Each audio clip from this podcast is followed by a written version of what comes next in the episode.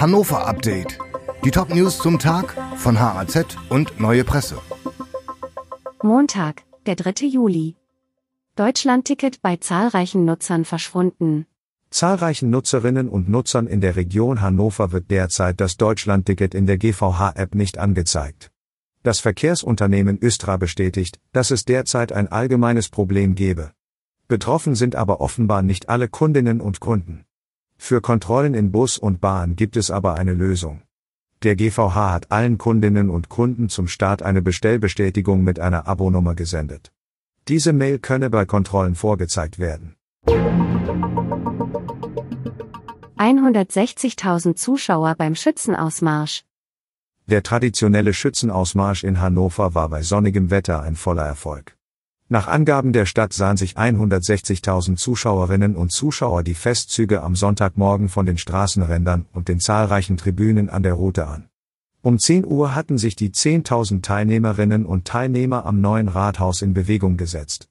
Das 494. Schützenfest in der niedersächsischen Landeshauptstadt dauert noch bis zum kommenden Sonntag, den 9. Juli. Schiller Schule muss vier Jahre auf Turnhalle warten. Noch bis voraussichtlich 2027 muss die Schillerschule in Hannover-Kleefeld bis zur Fertigstellung ihrer neuen Sporthalle warten. Im Mai 2022 war das Gebäude abgebrannt. Dieser lange Zeitraum sorgt für Unmut bei der Schulleitung, die die Gründe für die Bauverzögerung im Rathaus sieht. Die Planer der Stadt sehen dagegen die Verantwortung für die langwierigen Vorverhandlungen bei der VGH, die als Versicherer für den Brandschaden aufkommen muss.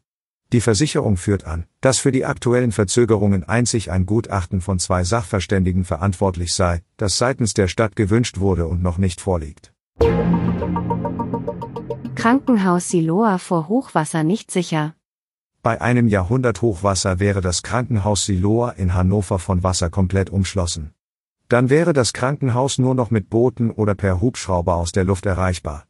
Diese Bedrohung für das Siloa und seine Patientinnen und Patienten werde von der Geschäftsführung des Klinikums Region Hannover, KRH, bisher völlig vernachlässigt, kritisieren Politiker von CDU und SPD.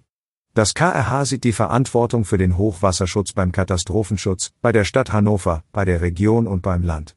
Für die Erweiterung des Siloa werde es Pläne geben, die das Bauen im Überschwemmungsgebiet berücksichtigten. Dieses Hannover-Update wurde maschinell vertont. Der Autor der Texte ist Sönke Lill. Alle weiteren Ereignisse und Entwicklungen zum Tag ständig aktuell unter haz.de und neuepresse.de.